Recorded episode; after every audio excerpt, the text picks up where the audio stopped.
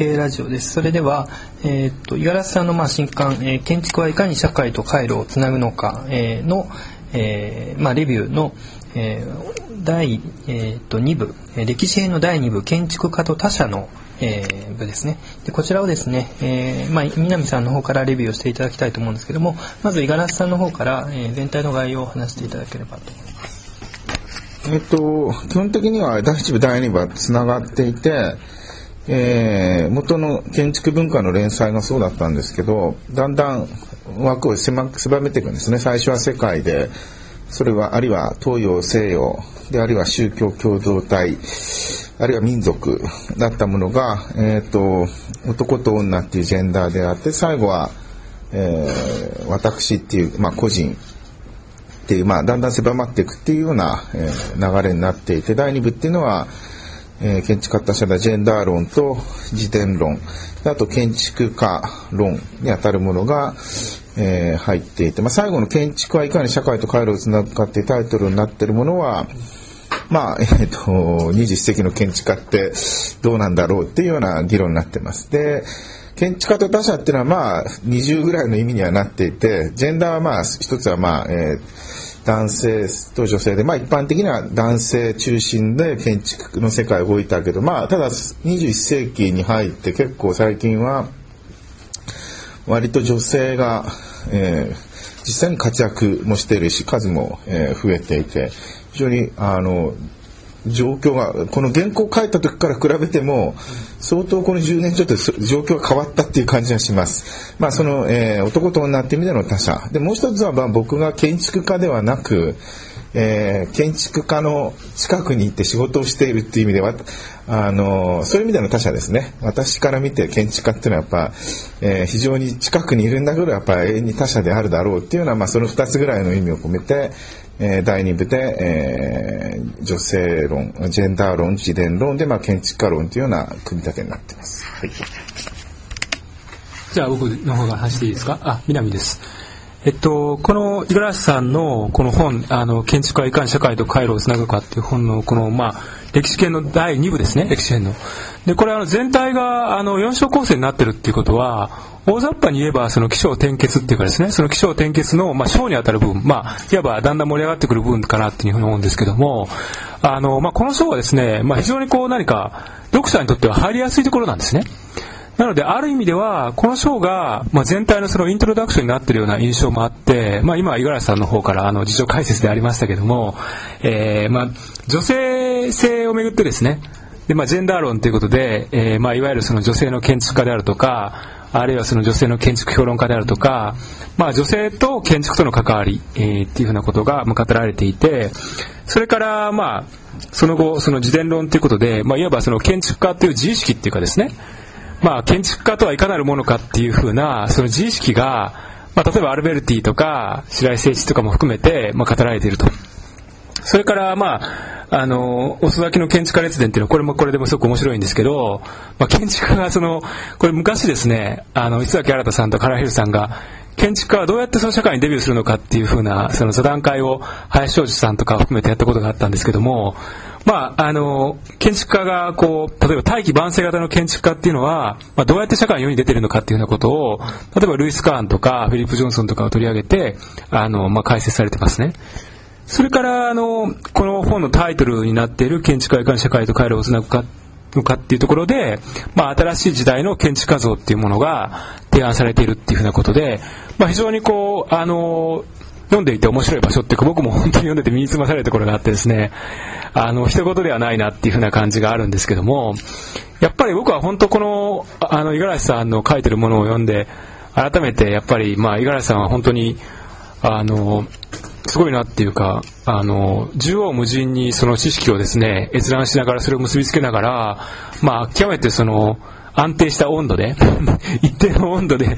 あの、原稿を紡いでいってるっていうふうなところは、まあ、すごいなっていうふうに思いますし、あの、まあ、建築家っていうふうな役割自体が、本当に、ここ5年、10年でもすごく変わったし、メディアの変化も含めて、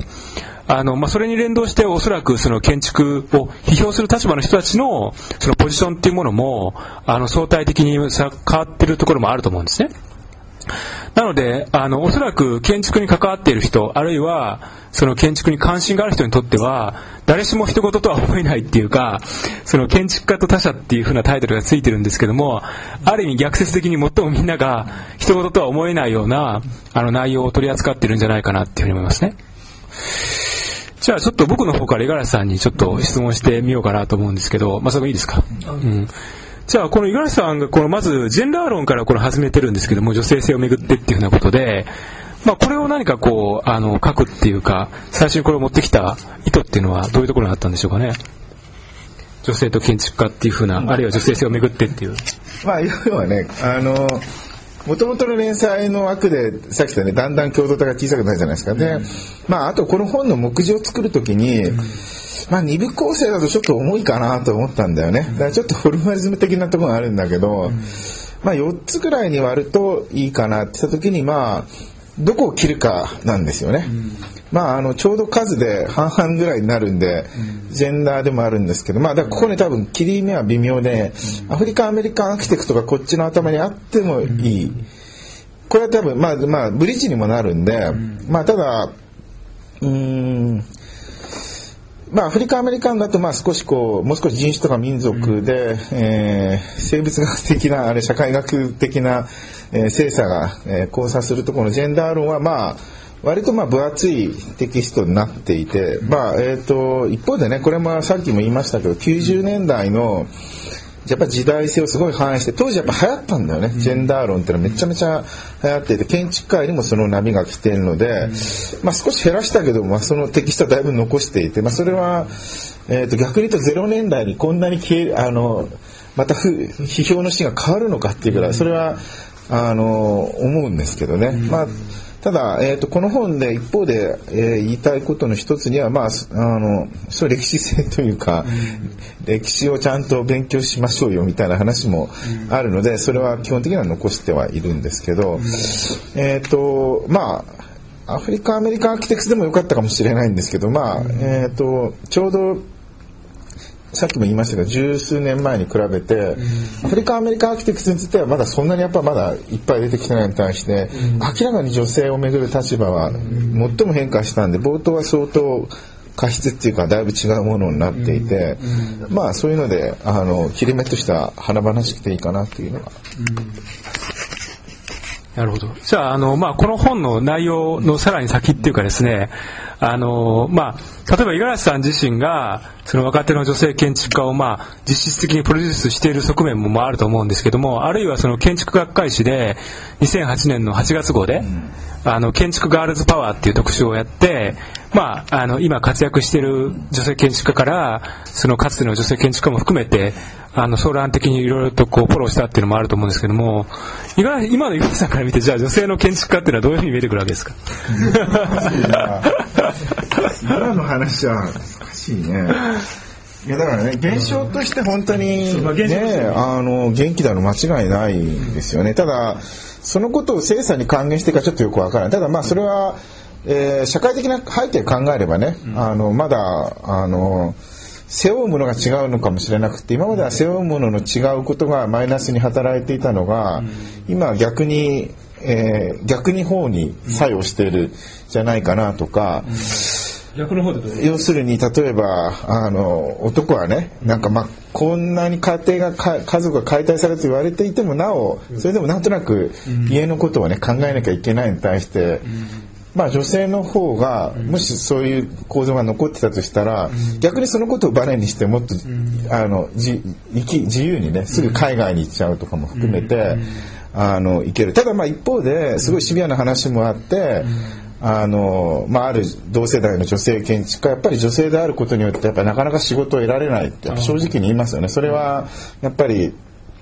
建築っていうのはすごいお金のかかる仕事だから、ピンで女性一人でやって成功例もあるけれども、あのやっぱ男には任せられるけど女一人でやってるのにやっぱりなかなかそれは社会がやっぱりまだ、あの状況変わったとやっぱりすごい厳しい。だからまあそこの中にもちょっと触れてるしユニット論のところでも言ってるけど、男性女性がこうコンビになってるっていうのは、まあ、そういう意味ですごくあの対社会的には両方のねあの、まあ、特に住宅なんかはクライアントのね、まあ、それが半分幻想だと思うけど、あの男だから女だから、夫婦の言ってること両方あの理解できるっていうのは必ずしもそうではないと思うけど、まあ、でもそういうふうには多分、えー、思ってくれるから、まあ、そういうユニット派が増えるっていうのは、あの必然でもあるだろうなとは思いますけどね、という感じですかね。はい。はい。じゃあ次、あ、どうですか？はい。まあえー、っとですね、僕がちょっと思ったのは多分この本のタイトルが、えー、中に来てるのはここの章ですよね、なので多分そのこの第歴史の第2部っていうのは一番この本のコアな部分かなと思ったのとあと,、えーとまあ、言ってみればその建築はいかに社会と回路をつなぐのかという、えー、タイトルがありますけどもこの書は多分その建築家はいかに社会と回路をつなぐのかってその建築家にすごく焦点を当たってると思うんですね。でちょっと質問したいのはその中であの、まあ、下田菊太郎が出てくるっていうのはやっぱりパッとこう目次見た時にあのちょっと意外な感じがするんですよ。でその定款様式の下田さん下田菊太郎がここで、えーと、出てくるこう理由みたいなものを聞かせていただけたらと思います。それはね、そんな、そんな深い理由なくて、たまたま下田さんの原稿を頼まれたんで、まあ、自伝論を、だから十数年前に書いた時に、下田菊太郎の読んで、まあ、面白いなと思ってて、でまあこれはたまたま東京人でなんだっけな、え、異端とかアウトロー列伝かな？そういう特集の時に原稿依頼でなんか建築家で誰か取り上げてくれませんかって言った時に、まあ、白井選してもよかったんだけど個人的には一度自伝論書いた時に下田菊太郎にすごい関心があったんでじゃあ下田さんでちょっと書きますって言ったんでまあ自伝論の下田さんのところを少し削ってこっち側にあのそれを持ってきたってまああのややこうなんか他力本願的なフレームワークでただまあ僕の場合ねよくあるんですけど本のタイトルあんま自分で決めないんですよ、これも出口さんに決めてもらったんであのでこのタイトルって言ったら僕は大体あんまり自分から意見言わないでそのまさに他者にいやこのねタイトル実は僕面白いんですけど、すごいこう長いんだよねタイトル、えー、タイトルが本当にこう 本のタイトルでさ限界 それがねすごく目立つなのでまああのこれについてはむしろ出口さんがちょっとコメントでなんでこのタイトルにしたのか？すごい、あの、予想外の振りでちょっと困ってるんですが、えっと、最初は、えっと、私が昔に、あの、南さんの本を出させていただいた出版社にいた時に、小さな雑誌を作っていて、そこで連載をお願いするところから、始まりまその時は「考える建築」っていうタイトルの連載だったんですでえっともうどうしようと思っていてタイトルが本当にずっと決まらなくてえっとどうしようと思っている時にえっとどうしてもそのまさにこの建築をいかに社会と回路をつなぐのかという言葉ほど五十嵐さんのこれまでのお仕事のなんというかコアな部分を表現している、えー、言葉はないなと思って、えっと、そのようにしました。はい。じゃあ、じゃあ、いいです。はい。えっ、ー、と、そうですよね。だから、なんかその、まあ、今言われたようにアフリカンアメリカンの話から始まって、まあ、そのジェンダーの話になって最後建築家の話なんですそういった意味ではなんかこう建築っていうのもマイノリティなんだよっていうところがやっぱそれがすごく歴史をやってるというかですね少しその設計者じゃない人が見た時のまあ私もそう思ってるところありますけどもやっぱりそれはなかなか建築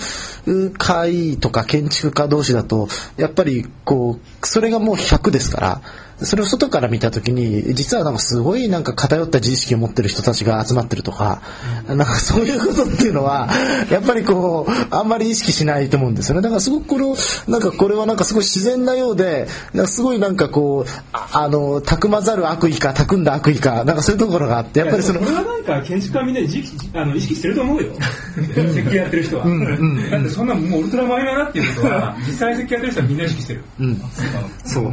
ただなんかそうね。ただなんかそれもまあ、ちょっとまあそれも含めてだからこうロマン主義的な自意識の持ち方って感じでマイノリティだからこそあれなんだっていう、まあ、ちょっとロマン主義的なところを感じるところもあって、そこはなんかすごく、うなんかもうドライに、あの、五十嵐さんっていうのは、あの、一見その、さっとだけども、すごくそれ意味ではドライにすごく、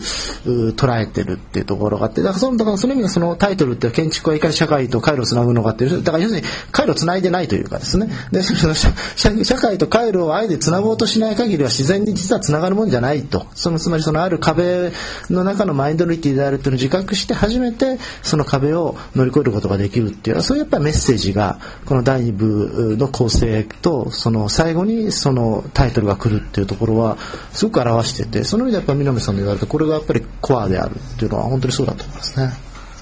じゃあ最後浜内さんから。最後ですか。えっと、じゃあ、えっと、あまないです。えっと、枠組みの話が続いたので、ちょっと中身にフォーカスしてみたいと思うんですけれども、えっと、この文の中で、えっと、僕注目した遅咲きの建築家列伝っていう章で、それはなぜかっていうと、まあ今、まあ五十嵐さんも関わってらっしゃるけれども、大学の卒業設計であるとか、修士設計であるとか、若いうちから割とその注目されている人、あるいはその誰かに注目するっていう回路は割と働いているのに対して、あの、若い時に別に華々しくなくても、それからじっくり育てばいいじゃないかっていうことを言う機会があんまり多くない。そういう点で、遅咲きの建築家列伝っていう、えー、この文章は、まあ、これからその、じゃあ遅咲きの人をどうやってフィーチャーしていくのかっていうのは、よく、